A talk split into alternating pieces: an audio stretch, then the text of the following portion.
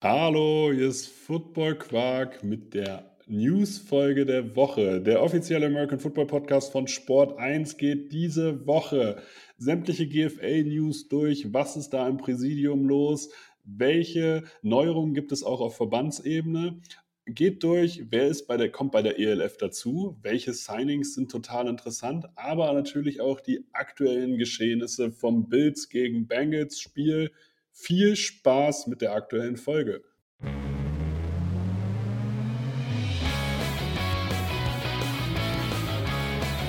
Football Quark. Viel Inhalt.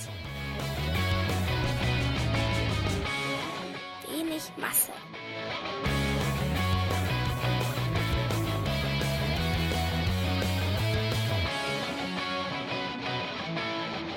Hallo Philipp, Moin. wie geht's dir? Oh, ganz gut, ne? Gut ins neue Jahr gekommen, sag ich mal. Oh, jetzt ist, wir haben jetzt, also wir nehmen jetzt am 3. Januar auf. Äh, ich bin jetzt schon genervt davon, jedem möglichen, allen möglichen Menschen ein frohes Neues zu wünschen. Ich mache das einfach nicht mehr. Jetzt. Ab jetzt. Ich, ich finde das ganz witzig. Wir haben uns früher von der Verwandtschaft immer am ersten Weihnachtstag getroffen und mein Cousin, den ich das ganze Jahr nicht gesehen habe, hat mir dann immer spontan ein frohes neues Jahr gewünscht. Also der war immer ja, sehr diese- spät dran. Ja.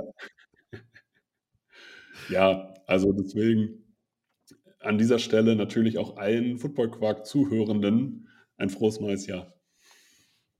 Sprich für dich, aber auch damit. dass du das trotzdem Ja. sagst, ja.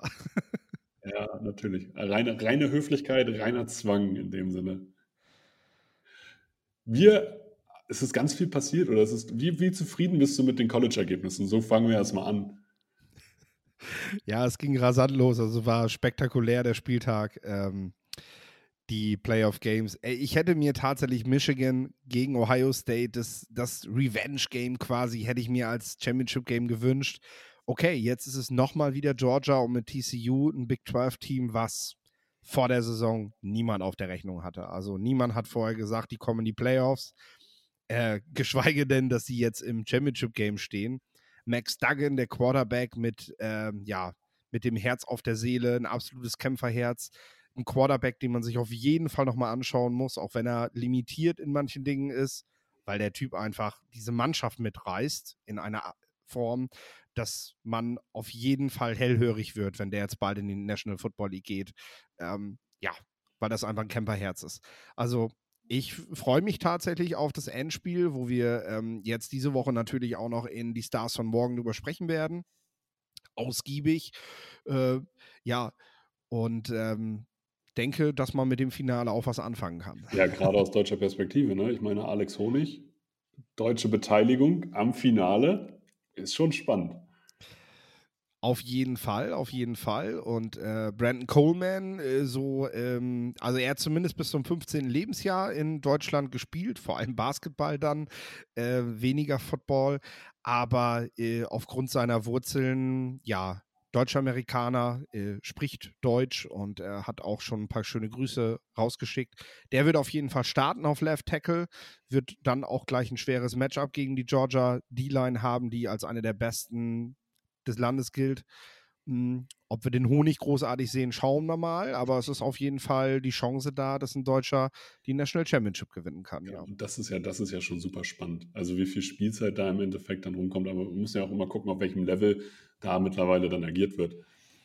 Deswegen, ich, ich freue mich drauf und auch hier an dieser Stelle, wenn ihr diese Folge jetzt am Tag der Veröffentlichung hört, dann wartet nochmal sozusagen 24 Stunden oder 36 Stunden, dann kommen die Stars von morgen, die zweite Folge Football Quark, die dritte Folge Football Quark ist dann die NFL Preview, die zur letzten Woche der NFL und große Ankündigung, wir haben diese Woche wieder ein Interview, dieses Mal mit RAN-NFL-Moderator Volker Schenk, wird am Samstag veröffentlicht. Das heißt, vier Folgen Football Quark in einer Woche. Wahnsinn. Ah, sind wir Workaholics. Ja, also Spotify gibt ja immer diese Raps raus. Äh, und äh, Football Quark hat letztes Jahr im Jahr 2022 98% mehr Content im Bereich Sport generiert als alle anderen Podcasts. 98%. Das ist schon, wir gehören zu den Top 2% an Output. Da spricht nicht immer 100%, ja. aber. Wie war das noch mit der Masse? ja. irgendwas Gutes ist da noch dabei. Ne? Nein, aber an dieser Stelle, ich freue mich richtig, dass Volker Schenk sich die Zeit genommen hat. Wir waren jetzt länger im Gespräch, um einfach einen Termin zu finden. Und äh, da bin ich einfach gespannt, äh, was er so zu erzählen hat und freue mich da aufs Interview. Und zusätzlich, wir können es diese Woche ja auch nochmal ankündigen. Danach kriegt ihr sowieso ganz viel Football-Quark, weil jedes Playoff-Matchup seine eigene Folge bekommt. Bis zum Super Bowl. Das, oh yeah. Und dann werden wir wahrscheinlich täglich veröffentlichen müssen, gerade am Anfang. Ähm, bis dann wirklich mal alle Matchups durch sind. Das werden viele Frühschichten für dich, Torben. Ja, ich äh, komme damit klar. Ich werde, ich werde es schaffen. Deswegen an dieser Stelle, lass, lass uns starten, lass uns reinstarten an die German Football League. Hier, sehr, sehr spannend, es gibt wohl eine Übergabe vom neuen Präsidium, die stockt. Das heißt, wer es noch nicht mitgekriegt hat, ist der AVD, hat ein neues Präsidium und da soll es ja sozusagen eine Übergabe vom alten Präsidium zum neuen geben. Das heißt, wie sind die aktuellen Zahlen entstanden, welche äh, Geschäftsabläufe gibt es noch, welche Verpflichtungen gibt es noch. Und ähm, das stockt so ein bisschen, weil äh, Fragen nicht beantwortet werden können. Also die, das neue Präsidium hat halt Fragen dazu, welche kurzfristigen Kontobewegungen es da noch gibt, die man sich nicht erklären kann. Ähm, und bei diesem Klärungstermin war natürlich das komplette Präsidium auch nicht da. Nur der Thomas Mayer und der Josef Andres waren da. Das heißt, Robert Huber als Vorsitzender war nicht da. Das sagt auch immer schon, finde ich, viel aus. Problem bei den Leuten, die da waren, der Thomas Mayer und der Josef Andres, erstmal Respekt dazu, dass sie sich dem Ganzen stellen und das mit aufarbeiten wollen, aber sie konnten wohl nicht die richtigen Antworten geben oder waren manchmal auch nicht vollständig informiert, obwohl sie die meisten Verträge selber unterschrieben haben. Ähm, auch das sagt wahrscheinlich einiges über die Informationspolitik aus, dass man halt dann einfach manchmal vielleicht auch Sachen unterschrieben hat, die man nicht durchgelesen hat, weil, weil man sie halt unterschreiben sollte. Ähm, und ich finde es aber erstmal vom Verband sehr, sehr gut, dass man so transparent kommuniziert. Das ist auch was Neues und sollte auch an dieser Stelle gelobt werden. Es ist auch gut, dass man es transparent aufarbeiten möchte. Ähm, und trotzdem weiß ich aus näher Hand, dass man auch Dinge nach vorne treiben will. Also man versteckt sich jetzt nicht dahinter, dass manche Sachen halt äh, gerade nicht optimal laufen. Und man muss natürlich bei solchen ähm, öffentlichen Aussagen auch immer aufpassen. Äh, man macht, würde sich, wenn man was anderes kommuniziert, auch rechtlich angreifbar machen. Das heißt, auch hier ist auch alles sozusagen das, was sie veröffentlichen können, ist das, was sie halt gerade offiziell sagen dürfen. An dieser Stelle aber erstmal großes Lob auch an den Verband, die das dann aber auch so öffentlich kommunizieren. Was sagst du dazu? Ja, in äh, Fachkreisen wird Herr Huber mit Sicherheit demnächst zum Funktionär des Jahres gewählt, weil äh, da dürften, da dürften Gianni Infantino und so sogar stolz drauf sein, was der mit, mit ähm, Mietvertrag für die Geschäftsräume, äh, was dann wiederum schon in, in Vorkasse geleistet wurde. Man muss sich ja wundern, dass das nicht gleich für die nächsten Jahre gilt, sondern nur noch bis März ja. oder so. Also ähm, selbst da wäre ich nicht sehr überrascht gewesen, wenn die Geschäftsräume bereits über die nächsten fünf Jahre vermietet worden wären. Aber da weiß Herr Huber wahrscheinlich selber, was äh, was tragbar ist und was nicht, was dann eben durchgeht. Ähm, deswegen bin auch ich tatsächlich vorsichtig mit dem, was ich sage, weil man, man ist doch vermeintlich erstaunt, wie viel der Herr mitbekommt und äh, wie schnell dann auch mal eine einstweilige Verfügung die Runde macht, ähm, weil man sich als äh, Journalist da zu weit aus dem Fenster gelehnt hat. Deswegen äh, werde auch ich nicht allzu viel dazu kommentieren. Ähm, sondern ganz klar bei den Fakten bleiben, die bereits veröffentlicht wurden. Und da kann sich einfach jeder immer die Pressemitteilungen, die aktuell ähm, regelmäßig kommen, und das finde ich ganz gut dazu, damit einfach jeder die Informationen bekommt. Die kann sich jeder durchlesen und dann sollte sich jeder einfach sein eigenes Bild dazu machen. Äh, ich denke, so ist es der vernünftige Weg. Ähm, diese Mitteilungen sind einfach über alle wichtigen Portale zugänglich und äh, ja, aufgrund der Regelmäßigkeit ist da dann auch eben auch die Transparenz geschaffen, die das Ganze jetzt braucht im Prozess. Überrascht bin ich nicht, dass äh, ja, dass der neue Vorstand jetzt erstmal mit Altlasten aufräumen muss, dass die quasi bei Null wieder anfangen dürfen, ähm, dass, dass da einige, ja, einige Sachen nicht ganz koscher gelaufen sind, vermeintlich. Äh, das wundert mich tatsächlich nicht. Aber ich glaube, das ist auch einer der Gründe, warum es sehr lange gedauert hat, äh, diesen Vorstand abzuwählen und dafür wirklich eine Mehrheit zu finden, weil das hatte wahrscheinlich auch jeder irgendwie geahnt, der die Nähe zum Vorstand hatte, zum Alten, ähm, dass das nicht so einfach wird, daraus quasi einen, einen Neustart zu generieren. Deswegen an dieser Stelle, das, also das ist auch unsere Meinung dazu. Also mehr können wir gerade dazu nicht sagen. Ähm, ich freue mich aber trotzdem, dass es einfach vorangeht. Dass man jetzt also, egal wie, wie sehr es jetzt ruckelt und wie schwer, äh, wie schwer das auch wird, äh, dass es vorangeht und dass man diesen Weg jetzt geht. Und ich äh, wünsche da auch allen Beteiligten erstmal viel Geduld, äh, aber dann auch viel Erfolg. Und äh, es kann nur gut für den Sport in Deutschland sein.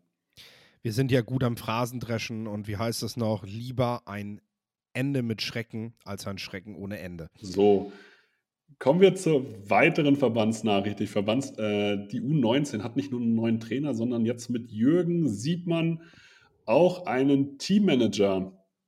Der äh, ist in der Verbandsarbeit kein Unbekannter. Der war schon bei der EM in Köln-Düsseldorf, bei der WM in Kuwait, bei der EM in Dresden, in Frankreich und in Prag. Das heißt, der kennt sich mit der Organisation von internationalen Turnieren aus und ähm, ist dementsprechend auch gut vernetzt und man hat das Gefühl, dass die U19 hier auf gute Beine gestellt wird, äh, was einfach auch einer Wertschätzung der äh, U-Nationalmannschaften äh, entspricht. Und deswegen finde ich es gut, dass man hier jetzt einen Sportdirektor hat.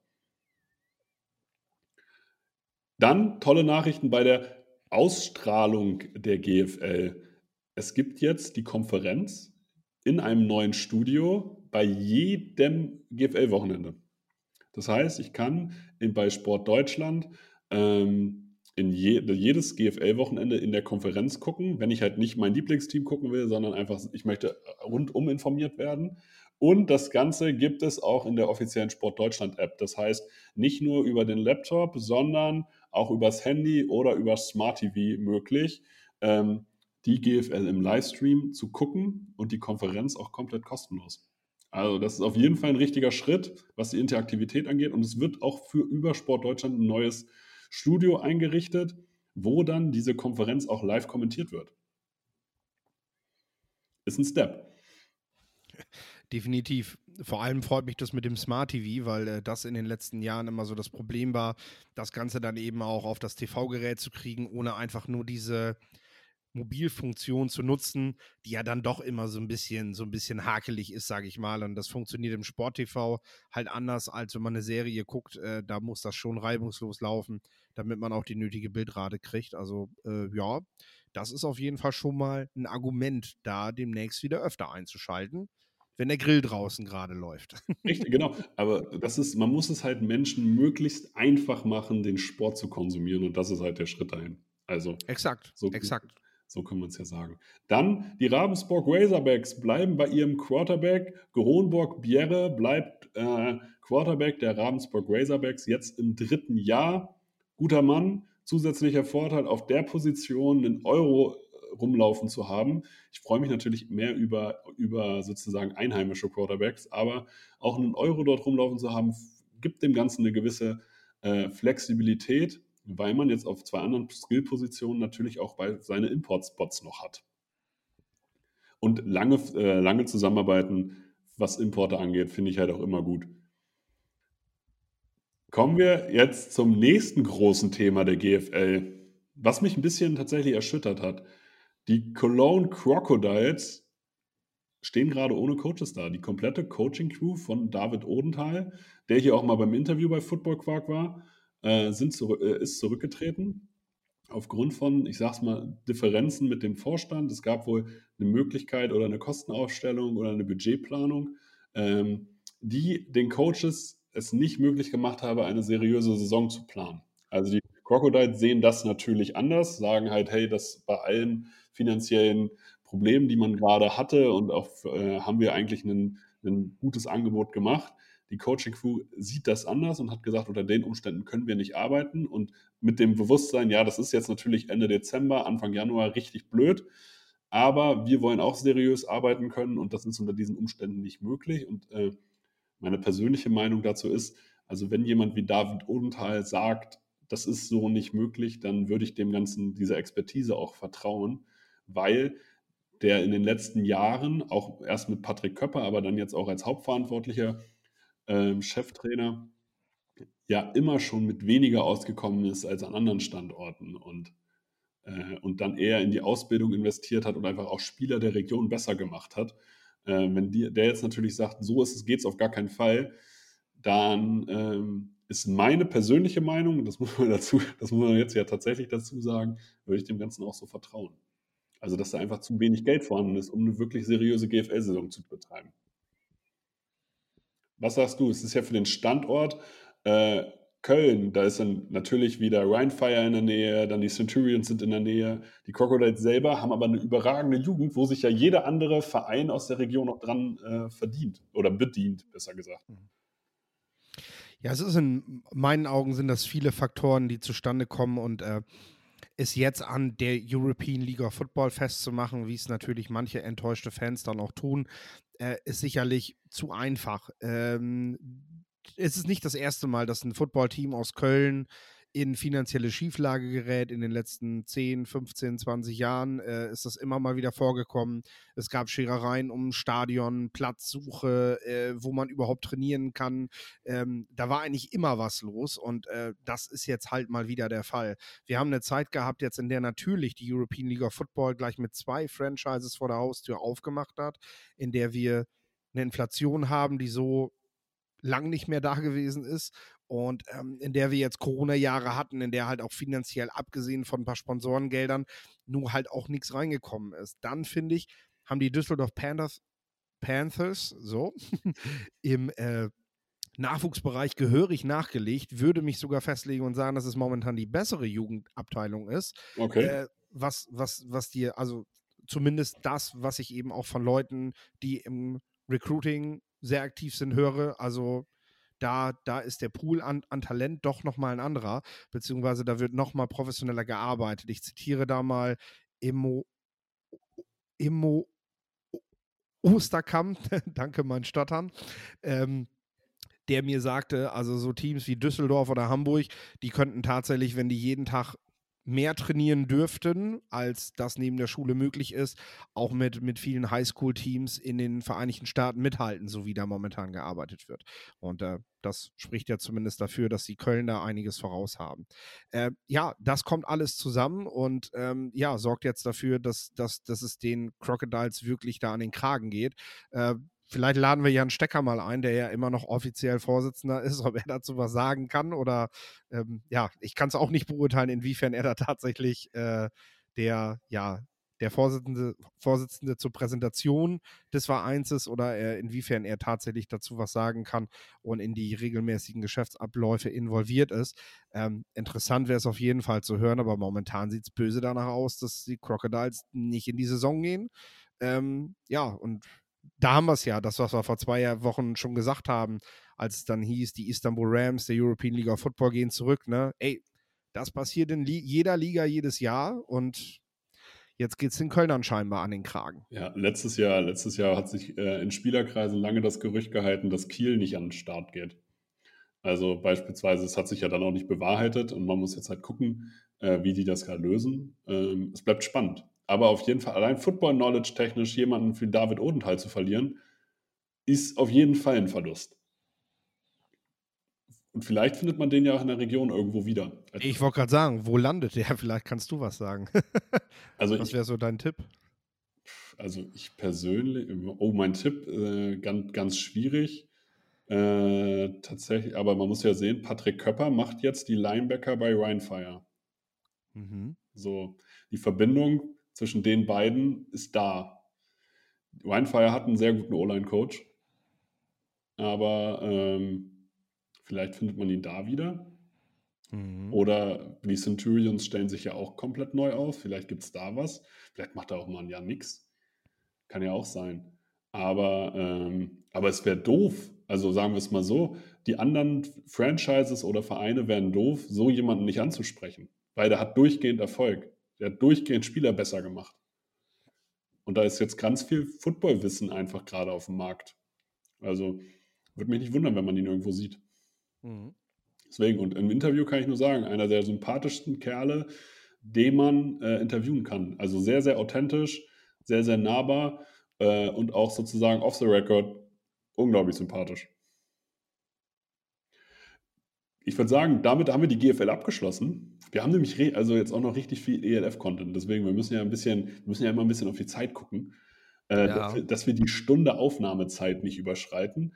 Äh, Nico Lester, ein alter GFL-Veteran oder ein, ein Import-Veteran, so kann man es im, im, europäischen Football mittlerweile nennen, wechselt von den, Frankfurt, äh, von den Barcelona Dragons zu den Frankfurt Galaxy, hat bei den Dragons in Barcelona Safety gespielt, soll jetzt in Frankfurt Wide right Receiver spielen.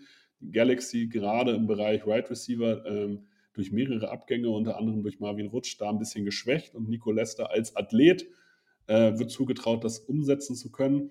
Hat tatsächlich hat bei den Lions in Braunschweig mal gespielt, hat in Dänemark gespielt, war da sogar mal MVP, hat in Italien gespielt und in Spanien, hat überall Titel geholt. Und ist einfach ein football-smarter Typ, der, glaube ich, auf jeder Skill-Position ähm, einen Mehrwert bieten kann und spielt jetzt bei den Frankfurt Galaxy. Dann hat, äh, dazu musst du auch nichts sagen. Also man muss nicht zu jedem, nicht zu nee, jedem nee, nee, nee, wollte also, ich gerade sagen. Also, wollte ich gerade sagen. Da kannst du jetzt auch mal ein paar News durchrattern, das spart uns Zeit. Richtig. Äh, dann haben die Helvetic Guards, dein persönliches Lieblingsteam, haben. Was den, soll das eigentlich? Das rede, ich jetzt, das rede ich dir jetzt einfach durchgehend ein. Das ist jetzt dein Lieblingsteam. Das werde ich auch jedes Mal erwähnen. Hm? Ja. So, du musst jetzt erstmal auch, wenn müsstest du es dir öffentlich verkünden, dass es nicht so ist. So. Die, die, Helvetic Guard ah, ja. haben den Thailand Igor Malaska verpflichtet. Der war schon in Polen und Spanien aktiv und ist jetzt in der Schweiz aktiv, geht also in seine dritte Profisaison und wird hier die Helvetic Guards unterstützen. Dann gehen wir zu den Vienna Vikings. Die haben letztes Jahr eigentlich schon Weston Carr verpflichtet als Right Receiver Import. Der war letztes Jahr verletzt, schon vor der Saison, konnte deswegen kein Spiel für die Vikings machen, aber der Vertrag wurde verlängert und deswegen geht er diese Saison zu den Vienna Vikings und wird da als Import auflaufen. Weston Carr vorher bei den Kiel Baltic Hurricanes eine überragende Saison gespielt. Also ich lege mich fest, wenn der wirklich 100% fit ist, äh, einer der besten Receiver in der gesamten Liga. Und ähm, der wird da ordentlich Spaß haben, glaube ich. In, in Wien. Dann kommen wir zu deinem Lieblingsteam. Die Helvetic Guards haben ihren dritten Amerikaner verpflichtet. Ken Haig von der Tuskegee University wird dort die B, spielt der Cornerback, war letztes Jahr bei den Dresden Monarchs, ist also quasi schon Europa erfahren. Und das zeugt eigentlich immer von Qualität, wenn die schon mal Europa kennen, dann sind die nicht mehr so äh, überrascht, wie das Ganze hier aussieht äh, und wie hier Football gespielt wird und wie hier Football gelebt wird, äh, ist eigentlich meistens ein gutes Zeichen, als wenn man eine komplette Blackbox aus dem College holt. Oder wie ist deine Meinung dazu? Ja, auf jeden Fall. Also das haben wir jetzt öfter schon thematisiert, dass die Erfahrung halt relevant ist und auch wo die Spieler herkommen. Tuskegee University, er hat sich halt nicht irgendwo bis zu den großen Schulen rund um, rund um Alabama durchgespielt. Ne? Ähm, was aber jetzt äh, weniger dafür spricht, dass der Junge nicht Football spielen kann, sondern dass er halt einfach das Profil nicht hat, um, um bei den ganz, ganz Großen mitzumachen. Das sind doch genau die Talente, die du haben möchtest. Absolut. Und dann noch Europa erfahren und bei den Monarchs hat er ja einen guten Job gemacht. Das heißt, er kann hier ja auf jeden Fall zocken. Bleiben wir bei den Monarchs quasi. Der Meistertrainer Ulrich Däuber war hier auch schon mal beim Football, äh, Football Quark Podcast, wird Sportdirektor, Schrägstrich General Manager der Swaco Raiders Tirol und wird da die Organisation übernehmen vom Verein und ELF und erster Mannschaft in der, äh, in der österreichischen Liga. Ich finde solche Orgastellen unglaublich wichtig und finde es ein richtig guter Schritt in Richtung Professionalisierung, ähm, solche Stellen zu schaffen. Auch mit dem Hintergrund, ähm, dass man die Vereinsarbeit nicht vernachlässigt, sondern einfach einen stabilen Unterbau schafft, der dann ja den Raiders Tirol sozusagen ja auch Spieler liefert. Dann, wir bleiben auch hier wieder bei den Swaco Raiders oder in dem Fall bei den Raiders Tirol. Die haben nämlich einen, gut, äh, einen bekannten Coach und einen sehr beliebten Coach verpflichtet, der hier bei Football Quark schon mal ein Interview hatte. Frank Rosa wird Running Back Coach, Mental Coach und Breathwork Coach bei den Raiders Tirol. Und ich meine, wenn du als Position Coach einen ehemaligen Head Coach der, aus der gleichen Liga verpflichtest, dann ist das immer eine Verstärkung. So weit würde ich auf jeden Fall gehen und das ist ein riesiger Mehrwert für so eine Coaching-Crew. Und Frank Rosa auch hier wieder ein super Typ. Unfassbar sympathisch, unfassbar viel Energie. Ich kenne Spieler wie Kevin Feuzig sagen, ey, das ist quasi der beste Coach, den ich jemals hatte. Und die würden am liebsten nur noch für ihn spielen. Also so sehr lieb, seine Spieler lieben den Kerl einfach. Dann haben die Raiders Tirol noch wen verpflichtet, nämlich Basil Weber einen Schweizer, der nicht bei den Helvetic Guards spielt, sondern bei den Raiders Tirol in der O-Line. Äh, der war bei den Lions schon, der war in Finnland schon, der war bei Galaxy, bei Frankfurt Galaxy und jetzt bei den Raiders Tirol wird er die O-Line verstärken. Ich habe das Gefühl, die Raiders haben sozusagen es persönlich genommen, dass Vienna den ersten Titel nach Österreich geholt hat. Wie ist deine Meinung dazu? Ja, ja, ja, das habe ich auch schon gedacht. Also die Rivalität, äh, die war natürlich die ganze Saison spürbar und äh, es war natürlich der Traum vieler Österreicher. Ich habe ja in Klagenfurt mit einigen da auf der Tribüne gesessen, unter anderem mit einem mit einem äh, zweifachen Champion auch mhm. und äh, der, also diese beiden Teams, die verbindet viel, ja. Aber auf, auf, dem Feld trennt sie eben auch eine ganze Menge. Und äh, klar, jetzt ist der erste European League of Football Titel einer österreichischen Franchise eben nach Wien gegangen.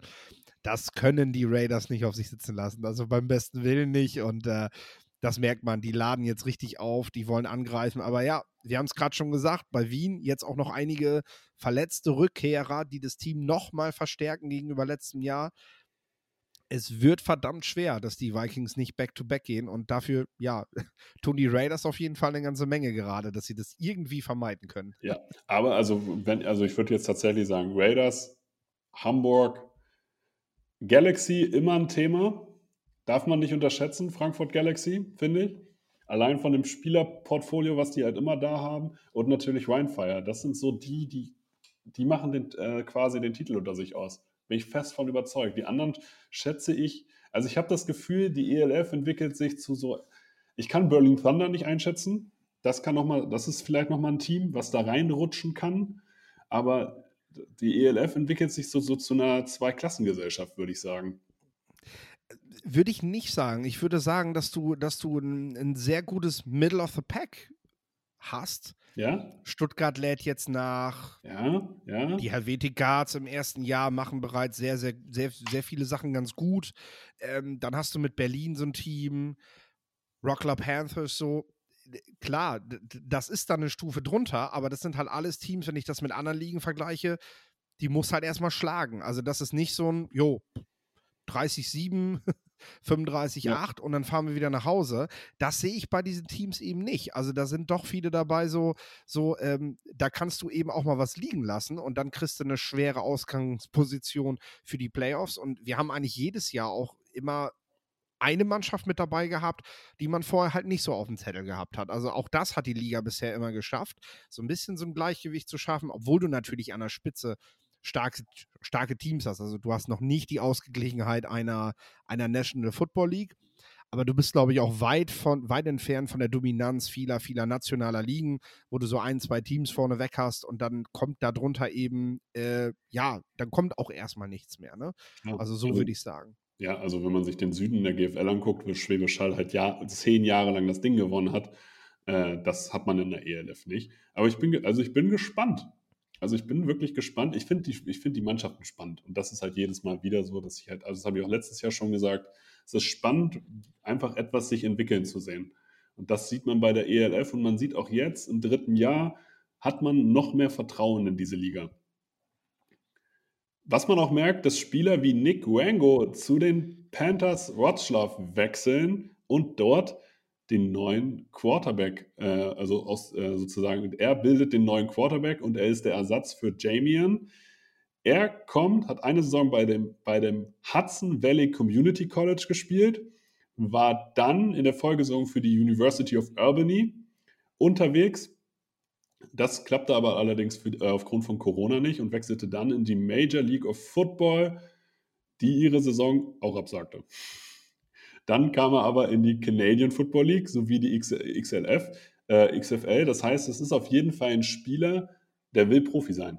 Also der will Football leben und nicht irgendwie noch äh, parallel irgendwelche anderen Sachen machen. Ich bin gespannt. Der hat jetzt natürlich dann länger nicht gespielt, aber er ist schon dran geblieben.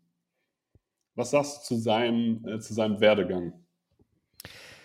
Wird seine Zeit brauchen, ja. Spannender Quarterback, 6 Fuß 1, äh, knapp über 200 Pfund ist er damals am College gemessen worden.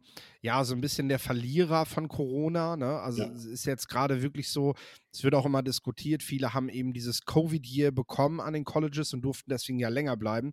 Dadurch haben wir jetzt mittlerweile die Situation durch diese Void-Years, dass du Spieler hast, die die teilweise jetzt in ihr sechstes College-Jahr gehen und ja. immer noch aktiv spielen dürfen. Das wird zwar kritisiert, weil, weil ja, weil natürlich die National Football League auch langsam diese Talente sehen will. Mhm. Ähm, aber auf der anderen Seite zeigen eben Spieler wie Nick Rango, dass es halt auch echt ein Verlust ist, wenn du in diesem Jahr nicht spielen konntest, weil du eben nicht bei den großen Colleges gewesen bist und dich dann eben auch nicht bewerben konntest für mehr Möglichkeiten, denn es passiert neben der NFL eben auch XFL, USFL und so.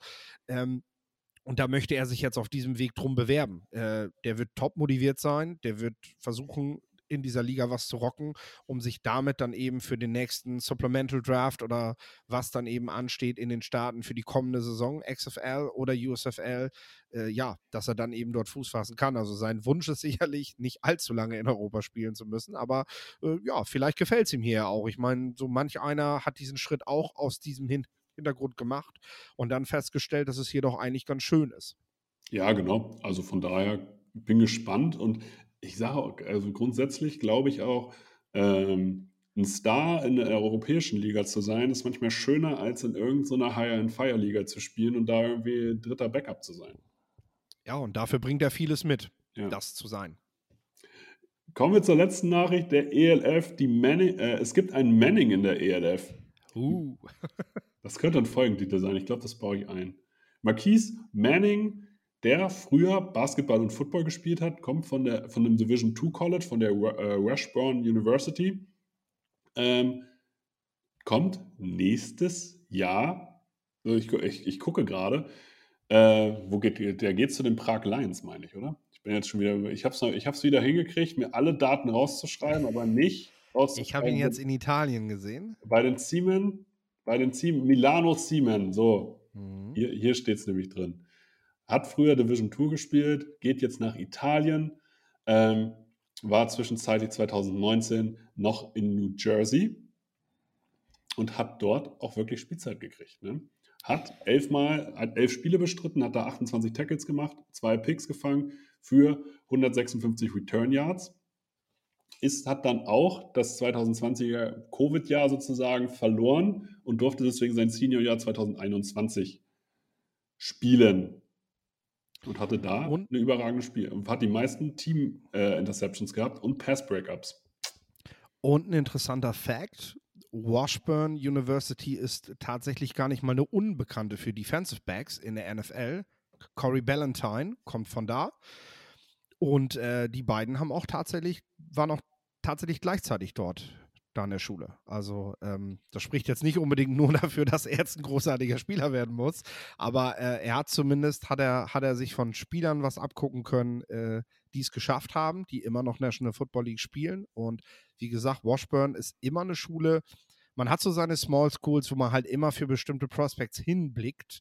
Und äh, Washburn gehört auf jeden Fall zu den Division 2 Schulen, wo du halt jedes Jahr schaust, was gerade bei, bei den Defensive Backs los ist. Ja, und es spricht ja auch immer dazu, wenn du halt Trainingscompetition hast, kannst du dir von solchen Leuten auch was abgucken. Also auch das spricht ja nicht unbedingt gegen diese Uni. Und definitiv eher für den Spieler. Das muss man ja auch dazu sagen. Deswegen bin ich gespannt, wie der sich in Europa schlägt. Kommen wir zur NFL. Hier zeigt sich, Derek Carr ist auf dem Markt. Derek Carr wird jetzt gebencht. Jared Stidham hat das letzte Spiel gespielt, wird auch das kommende spielen. Liegt, heißt noch nicht, dass Derek Carr wirklich die Raiders verlässt. weil aus verschiedensten Gründen.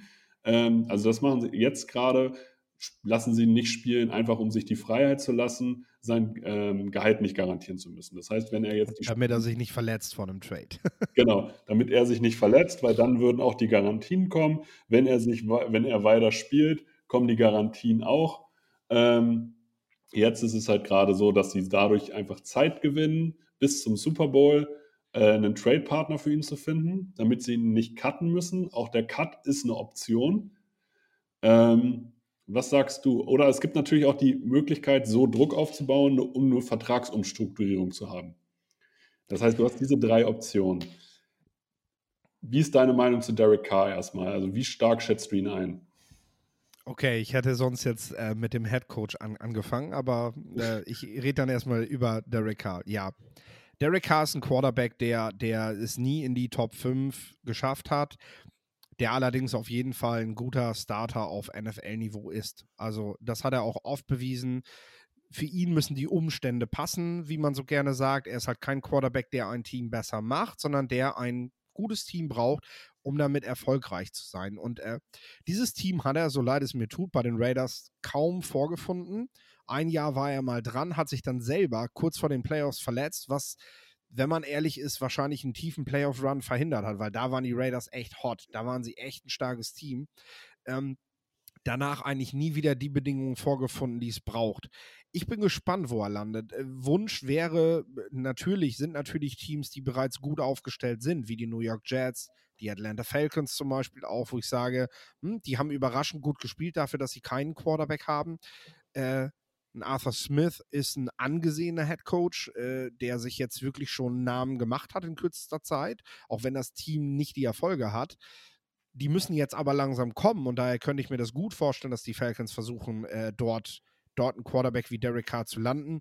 Zumal seine Personalie halt wesentlich weniger fragwürdig ist als im, im Vorjahr zum Beispiel äh, Deshaun Watson. Also, ähm, ja. also da haben die Falcons es ja schon versucht und ich denke, bei Derek Carr bist du aber nochmal bereiter, äh, in, in die Tasche zu greifen, weil du weißt, wenn die Umstände drumherum passen, dann ist Derek Carr ein Quarterback, mit dem ich in die Playoffs kommen kann und wohinter ich dann eventuell langfristig auch mal einen jungen Spielmacher etablieren kann. Denn äh, das ist auch etwas, was Derek Carr halt mitbringt. Er hat jetzt mittlerweile ein Alter, dass du sagen kannst, jo, ist in Ordnung, den kannst du mal zwei, drei Jahre holen und dann ähm, schauen wir mal, ob wir dahinter nicht jemanden, jemanden langsam hochziehen können die Situation haben die Falcons zum Beispiel aktuell gar nicht. Also wenn sie jetzt einen Rookie draften würden oder mit Desmond Ritter weitermachen würden, müssten sie halt sofort spielen lassen, weil Markus Mariota da einfach nicht die Antwort ist. Für die Jets gilt so ungefähr dasselbe. Ne? Richtig, also ich glaube, also ich sehe ihn auch. Also bei den Jets finde ich ihn klasse. Atlanta, den hatte, den hatte ich gar nicht so auf dem Schirm, aber gefällt mir beim genaueren Nachdenken immer besser, gerade weil ich den Coach sehr gut finde. Ähm, und da schon ein paar Pieces sind, wo ich sage, Drake London, Kyle Pitts, das ist schon spannend. Alga, Tyler Allgeier als Running Back, du brauchst an sich, brauchst, musst du die O-Line ein bisschen aufpolstern und dann hast du an sich eine kompetitive Offense, die auf jeden Fall Yards macht. Und das kann Derek Carr dir liefern. Ich sehe ihn auch nicht als Top 5 Quarterback. Er ist für mich immer der 12 beste Quarterback der NFL. So. ja, ist gut, ja. Also, er, ist, er, er kratzt so an den Top 10 manchmal aber manchmal ist er auch nur einfach ein Average Quarterback. Aber ich finde ihn gut. Also ich finde ihn auch als Leader gut und deswegen war auch, glaube ich, bei den Raiders so beliebt. Jetzt ist natürlich, ich glaube halt, die, der Punkt bei den Raiders ist, ist Josh McDaniels als Coach der Coach, der einen Rebuild coachen kann? Oder, also, also ja, und sage ich eher nein, ist er nicht. Ist Derek Carr aber der Coach, den, äh, der Quarterback, den Josh McDaniels braucht? Oder holt, man, holt er sich lieber einen anderen? Ja, also die Entscheidung von Josh McDaniels kam überhaupt nicht gut an in Las Vegas. Alleine die Zuschauerbeteiligung beim letzten Spiel hat gezeigt, das hat dem Black Hole nicht gefallen, Derek Carr hier zu degradieren. Äh, kurz vor Saisonende natürlich. Und, und man darf ja nicht vergessen, zumindest rechnerisch gab es auch noch eine Chance auf, auf die Playoffs, ne? Und er hat es gemacht. So. Josh McDaniels als er den Posten bekommen hat bei den Raiders, war die Frage, hat er aus seiner Zeit bei den Denver Broncos dazugelernt? Und ich sage, er macht exakt denselben Fehler wieder wie beim letzten Mal. Er hat Jay Cutler gebencht, hat einen Trade forciert, hat ihn ja, nicht verramscht, hat was dafür bekommen, musste aber selber seinen Hut nehmen. Zitat, wo ihn ehemalige Spieler mittlerweile rausnehmen, war, als er, jo als er Jay Cutler getradet hat, ist er in den Lockerroom und hat gesagt, ähm, Spieler, macht euch keine Sorgen, ich kann aus jedem Quarterback einen Top 5 Quarterback coachen. So. Dann frage ich mich aber, warum er das mit Derek Carr nicht hinbekommen hat und auch nicht mit Jay Cutler. So, weil, und auch äh, nicht mit das, Tim Tebow. So, und wenn das seine Haltung ist, wenn das seine Haltung ist, dann wird er bei den Raiders auf jeden Fall scheitern. Denn ähm, ja, dann kann er gerne einen jungen Quarterback bringen und er hat mit Stidham jetzt auch gezeigt für ein Spiel, dass er, dass er natürlich immer auch einen guten Gameplan bereithalten kann. Ähm, aber seine, seine Haltung als Head Coach gegenüber Quarterbacks und gegenüber seinen Spielern ist eine, mit der er in Denver schon mal als zu hochnäsig auf die Nase gefallen ist. Und ich bin der Meinung, dass er gerade exakt dieselben Fehler wieder macht und überhaupt nichts dazu gelernt hat. Hm, jetzt, also ich habe ihn immer als guten Koordinator wahrgenommen, der sehr variabel ist. Äh, so sehe ich Definitiv. Äh, sehe ich ihn auch eigentlich immer noch. Die Frage ist, holt er sich vielleicht einen Quarterback zurück, äh, mit dem er mal jahrelang gearbeitet hat? Auch die Gerüchte gibt es ja.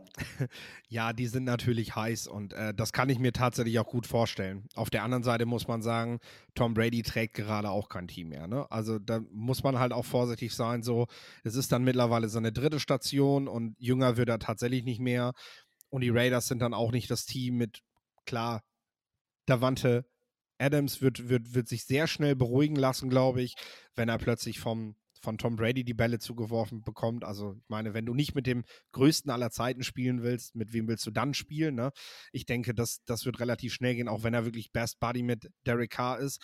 Was aber eben gerade das Problem ist. Also Josh McDaniels droht dieser, diesen Lockerroom zu verlieren, bevor Tom Brady da überhaupt auftaucht. So, und äh, dann wird auch Tom Brady das nicht mehr kitten können oder eben auch sagen, Josh, wir sind gute Freunde und ich habe gerne mit dir gearbeitet, aber ganz ehrlich, den Haufen, den kehrst du mal alleine auf. Ja, richtig. Also das muss man ganz klar sagen. Mit Tom Brady, den ich schon noch ein bisschen stärker sehe als Derek Carr, aber der Unterschied ist nicht mehr so gravierend, aber schon alleine, da steht Tom Brady, ist halt was anderes als Derek Carr. Ähm, und ich glaube, gerade was Ingame-Entscheidungen angeht, du siehst es, Tom Brady in Tampa ist gerade der bessere Offense-Coordinator äh, als den, den sie haben, als Leverage. Also das muss man ganz klar sagen. Man sieht es in Tampa immer dann. Tampa ist dann gut, wenn sie halt in die No-Huddle gehen und Tom Brady die Ingame-Entscheidung trifft und das nicht von außen reingeworfen wird.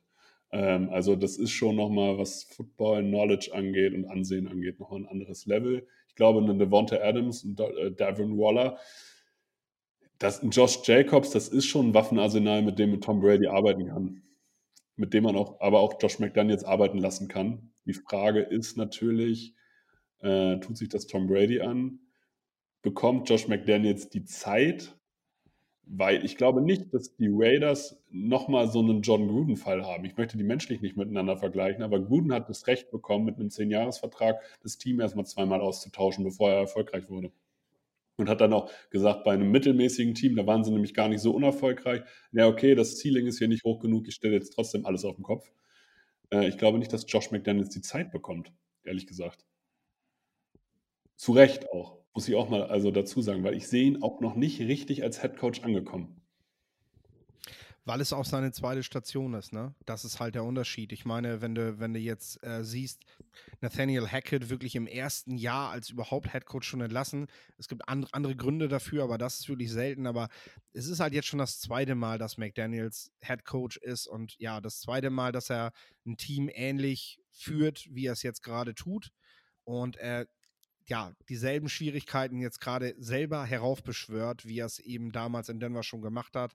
Und Davante Adams mit seiner Re Reputation möchtest du, bis du einen neuen Quarterback gelandet hast, nicht im Lockerroom als deinen Feind haben. Und den hat er sich jetzt gerade gemacht. Also der ist not amused darüber und äh, wird vehement, vehement für Derek Carr dastehen ähm, und, und auch richtig Stress machen da. Ne?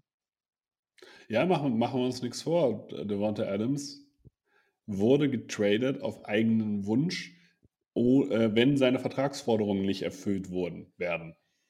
Und ähm, das ist jemand, der zieht das auch durch. Also der sagt dann halt wieder, ja, tradet mich weg, sonst spiele ich ja nicht. Und dafür ist er auch zu teuer als Receiver, um so viel Vertrag liegen, liegen zu lassen oder ungenutzt zu lassen. Deswegen, das, das bleibt spannend, was da bei den Raiders passiert. Was wäre deine Wunschvorstellung? sagen wir nicht Wunschvorstellung, ich glaube, das, was das realistische Szenario ist, die Raiders wollten, wollten letzte Mal schon Brady haben. Äh, Gruden hat dann das Veto eingelegt. Damals hatte er noch die Rechte dazu. McDaniels wird das nicht tun, also wird Brady da landen und Davante Adams bleibt auch da. Ähm, aber am Ende wird man in der Division mit Herbert und Mahomes, ja, es nicht packen und das war dann vielleicht auch dann endgültig das letzte Jahr für Tom Brady ich glaube auch ein, ein Jahr Las Vegas äh, werden wir Tom Brady sehen. Und das allein marketingtechnisch finde ich super. Natürlich, natürlich. Das bockt, aber ich glaube, das wird dann tatsächlich so wie Brett Favre dann in seinem letzten Jahr so, so, tu dir das doch nicht an. ja, genau, so, so, ungefähr. Und das letzte Jahr auch so, das wird dann so die, äh, die Washington Wizards Zeit von Michael Jordan, die man einfach wegignoriert. genau, die hat es einfach nicht gegeben. So. Ja. Genau. Dein Tipp, es stehen die Playoffs an. Hast du einen Playoff-MVP? Also für mich als Regular Season MVP geht kein Weg an Patrick Mahomes vorbei. Ähm, aber gibt es einen Spieler, wo du sagst, das wird dein Playoff-MVP, vielleicht auch gleich in Verbindung mit dem Dark Horse-Team, wo du sagst, okay, die können richtig viele Leute überraschen? Mm, ich, ich bin tatsächlich bei Josh Allen. Ich glaube, es ist seine Zeit, jetzt, jetzt das Heft da in die Hand zu nehmen. Ähm, ich denke, das Dark Horse, und so fair muss man halt sein, weil Brock Purdy ist, äh, ist Quarterback bei den 49ers, sind die 49ers. Äh, ich finde, allein deswegen hat Kyle Shanahan dieses Jahr den Coach of the Year gewonnen. Er spielt mittlerweile mit seinem dritten Quarterback. Äh, und immer noch ist dieses Team mit Favorit auf den Super Bowl. Also da darf es für mich eigentlich gar keine Diskussion geben, wer dieses Jahr Trainer des Jahres wird. Äh, und ähm, das in meinen Augen ist dann eben auch das Dark Horse. Auch wenn einige die 49ers eh relativ hoch einschätzen, finde ich, wenn du mit Brock Purdy tief in die Playoffs kommst, und das traue ich den Niners tatsächlich zu, dann ist es schon eine Überraschung. Ja, ich sag, ja, also gehe ich mit.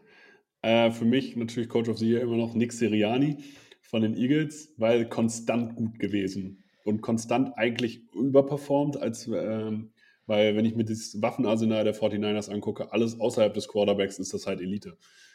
Ähm, aber ich, also kann ich auch komplett mitgehen. Für mich ähm, der Playoff MVP und das Dark Horse Team ich traue es tatsächlich. Vom, ich glaube, dass niemand gegen die Chargers spielen will. Ich glaube, gegen Justin Herbert willst du nicht spielen, weil der kann dir auch jeden Wurf nehmen, wenn er ihn nehmen darf. Das ist halt das Coaching-Ding, was ich da noch sehe bei den Chargers. Und ich sehe diese Defense, wenn Bosa und Mac als Pass-Rush-Duo fit sind und Dervin James als Athlet auf dem Feld ist, dann ist das schon verdammt spannend. Und dann möchte ich eigentlich äh, glaube ich, dass, so ein, dass die Defense so ein Spiel übernehmen kann und Herbert dir halt jede Offense explosiv gestalten kann. Und ich glaube, also vom Rekord her, definitiv gerade ein Team, was nicht gut ist, was vielleicht gerade so in die Playoffs rutscht, aber dann echt gefährlich sein kann und das jedem Team gefährlich sein kann.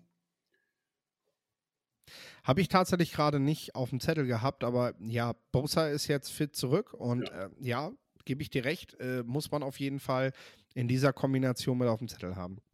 Ja, also ich, äh, wenn man das so durchdenkt, so Bengals gegen Chargers, Bengals mit einer angeschlagenen O-Line gegen Mac und Bosa, schwierig. Also sage, sage ich mal so. Ähm, sicherlich spielen da noch andere Faktoren eine Rolle, aber ich glaube, Chargers können ein Team sein, was überraschen kann in den Playoffs. Ja, Kommen wir zum Abschluss der Folge. Gestern das Spiel, oder in der Nacht von gestern auf heute, das Spiel Bengals gegen Bills, ähm, das Cincinnati Bengals gegen die Buffalo Bills, hat nicht, wurde abgebrochen. Aufgrund eines, ähm, ja, wie sagt man, einer Herzattacke von, ähm, von dem äh, Defensive Back Hamlin äh, auf Seiten der Bills. Ähm, erstmal komplett richtig, dass dieses Spiel nicht weitergegangen ist. Was ist da passiert? Äh, wie ist deine Einschätzung zu, das, zu dem Ganzen? Ja, es ist so in der Regel ein Kontakt, der, der im Spiel regelmäßig vorkommt. T. Higgins fängt den Ball, bewegt sich Richtung, Richtung Goal-Line, hat noch eine Menge Weg vor sich. Ähm, dann äh, haben wir den Kontakt von Damar Hamlin, ähm, der ja, der zum Tackling ansetzt, sauber tackelt, Kopf ist oben, äh, leicht, leicht in der Halsgegend getroffen wird, aber jetzt nicht, dass du sagst so, huh, und ähm, steht, steht unmittelbar nach diesem, nach diesem Kontakt auch auf, genauso wie sein Mitspieler. Und ähm, dann dauert so gefühlte zwei Sekunden und ähm, ihm werden die Beine weich und er fällt einfach bumm, nach hinten um. Wie ein Stein. Und ähm, im ersten Moment reagiert auch irgendwie niemand darauf, weil ähm, es ja so ist, dass man sich direkt auf den nächsten Spielzug vorbereitet.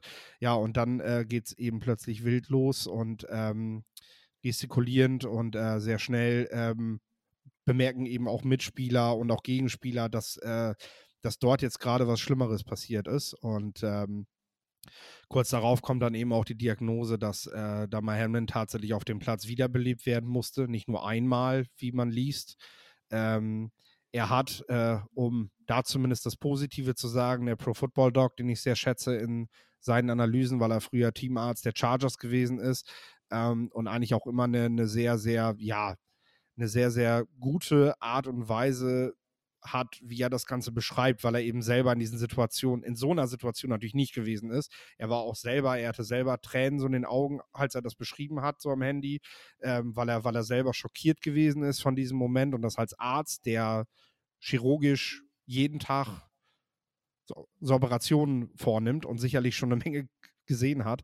Das zeigt, wie dramatisch das einfach gewesen ist. Er sagt aber eben, äh, es ist wahrscheinlich der beste Ort neben einem Krankenhaus, an dem dir das passieren kann. Und äh, das muss man, glaube ich, auch festhalten. Eine solche Art zu sehen, dass ein 24-Jähriger da plötzlich am Boden liegt und sich nicht mehr regt, ist ähm, sehr erschütternd, aber es kann tatsächlich an jedem Ort passieren. Und äh, es ist nichts, was aufgrund des Footballspiels jetzt gerade entstanden ist, sondern vielleicht natürlich aufgrund einer zu starken Belastung. Wir kennen das, Herzmuskel etc., die Entzündungen, die, die da geschehen können. Ich bin da auch kein Arzt und will da nicht zu tief reingehen, aber ich glaube, ein Stück weit haben wir uns da alle, weil wir, weil wir auch Sport treiben, mit beschäftigt und ähm, wissen eben, was, was dort eben passieren kann. Ähm, ja, Viele waren in Gebeten versunken. Ich fand, dass, äh, dass, äh, dass die Crew auf ESPN das sehr gut begleitet hat. Also, das ist auch nicht selbstverständlich. Die haben ein Studio geschaltet, da saß ein Booger McFarland, der, der selber dazu quasi aufgefordert hat, jetzt mal dafür zu beten und nochmal darüber gesprochen hat, was jetzt in den Spielern vorgeht und so und auch ganz klar sich positioniert hat, dass dieses Spiel nicht weitergehen kann. Und ähm, was ich auch noch sagen muss, ist der Umgang der National Football League. Du sahst eben dann irgendwie nach einer Stunde, der, der Dama Hamlin war mittlerweile längst abtransportiert ins Krankenhaus. Du sahst quasi beide Teams, beide Coaches zusammen so, so in den Katakomben stehen und dann hält die Kamera drauf, wie denn das Handy von äh, Sean McDermott klingelt. Er führt dann ein Gespräch, reicht das Handy zu seinem Trainerkollegen weiter von den Cincinnati Bengals und äh, ja, kurz darauf kommt dann die Entscheidung, das Spiel wird nicht mehr angepfiffen. Also ich fand richtig, dass die NFL so zumindest der Eindruck das nicht einfach entschieden hat, sondern wirklich in die beiden Teams und in die beiden Headcoaches reingehört hat und sich erkundigt hat, wie schlimm ist das jetzt tatsächlich vor Ort für euch. Ihr könnt am besten beurteilen, ob eure Mannschaften noch spielfähig sind. Dass das jetzt Probleme gibt mit ähm, das hat Auswirkungen auf Heimvorteil und Playoff und kann man dieses Spiel jetzt noch nachholen? Keine Ahnung. Aber das hat in dem Moment einfach für die NFL keine Rolle gespielt und äh, hat auch für die Spieler, denke ich, überhaupt keine Rolle gespielt und spielt es auch jetzt nicht. Deswegen ist diese Entscheidung folgerichtig äh, und, und ganz wichtig auch als Signal auch nochmal. Ähm, dass äh, so hart dieses Spiel auch gespielt wird. Am Ende sind dort Spieler, Familien, die dahinter stehen. Die Mutter ist von der Tribüne gekommen und wurde direkt mit ins Krankenhaus. Die hat direkt mit einem Krankenwagen gesessen. Auch dafür hat man gesorgt. Ähm, das sind alles Dinge, die dann, ja, die dann diesen Sport doch am Ende eben nebensächlich machen und zeigen, äh, dass die Menschen dort am Ende doch noch was zählen. Und das ist äh, eigentlich, das ist ja zumindest wenn man aus dem Ganzen irgendwas Positives sehen will, immerhin etwas. Dass es da nicht dieses knallharte Geschäft gibt, so wir müssen dieses Spiel jetzt bis zum bitteren Erbrechen spielen und hinterher hat man es wie im Fußball, wo 90 Minuten lang einfach der Ball hin und her gekickt wird, weil keiner eigentlich spielen will.